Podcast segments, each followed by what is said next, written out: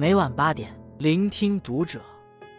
各位听友们，读者原创专栏现已全新上线，关注读者首页即可收听。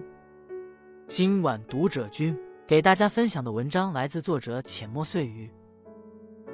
身体不好，千万别到处跟人说，切记。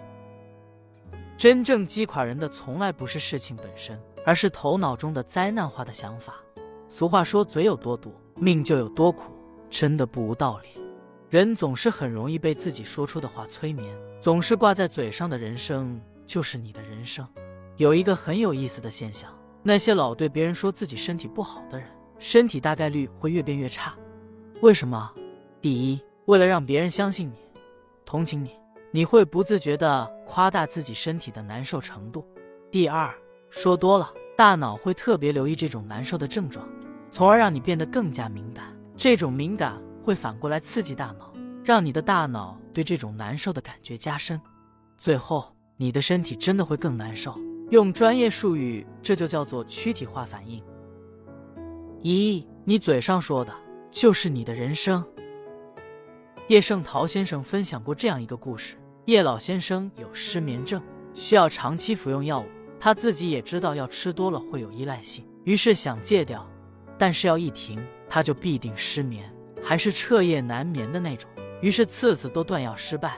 他的夫人看他如此痛苦，想到一个办法，把安眠药偷偷换成维生素片。没想到叶老先生吃完也能睡得着。原来他需要的不是药，而是一种积极有益的暗示。这种现象早在一九六八年就被美国社会学家罗伯特·莫顿发现了，命名为自证预言，就是我们说什么，相信什么，未来就有可能发生什么。所以尽量不要说烦死了、累死了、完了这种话，叫穷、卖惨，把自己的疾病、苦难跟别人讲，不仅会被人轻视，而且越讲越走不出来。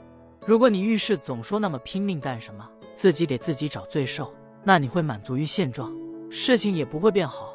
相反，如果你换个说法，不算事儿，问题不大，可以搞定，一切都会好的，那么你会全力以赴，所有难题会一步步迎刃而解。要记住，语言是有力量的，就像《小王子》中的那句话：“世界上最有征服力的武器是语言，一句话可以让一个人的心情跌入谷底。”也可以让一个人重振精神。语言有能量，也是一种心理暗示。持续的说积极的话，慢慢行动也会积极起来。对自己说一句“我很好吧”，与过去的不好和解，你将会越来越顺。二，你的念力就是你的命运。巧用语言和念力，就如同拥有超能力，完全可以过自己梦寐以求的人生。因为用不同的语言和心态面对同一个问题。结果会有天壤之别。一九七九年，哈佛大学终身教授朗格做过一个名为“时空胶囊”的实验。他的团队将一个地方恢复成了二十年前的样子，让十六位曾经生活在此、如今已七八十岁的老人回来居住。这些老人都是由家人送过来的，他们大多行动不便，老态龙钟。老人们被随机分成两组，其中。家族老人被明确要求要真的把自己当成年轻了二十岁的人来看待。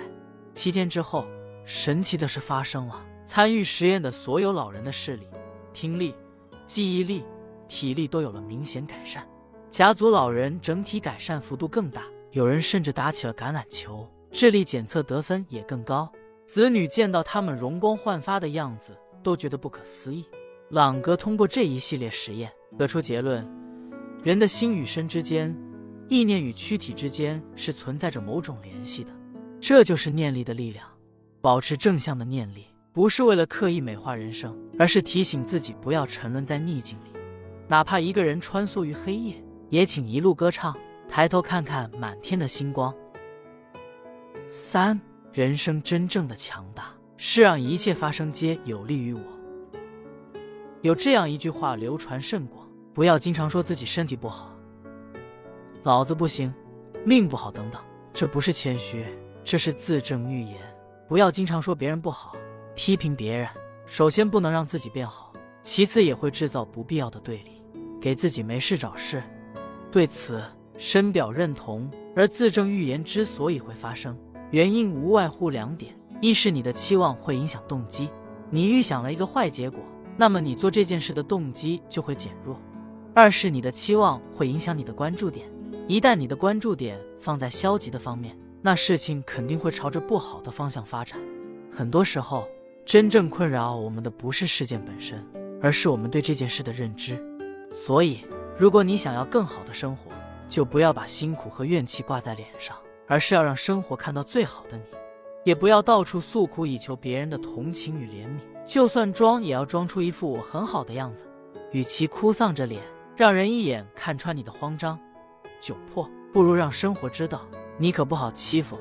稻盛和夫说：“人这一生就是自己头脑中思维的产物，以凡事发生皆有利于我为心法，为咒语，为意念。”凡事发生皆有利于我，一定要把这句话记在心里，给自己一个积极的心理暗示。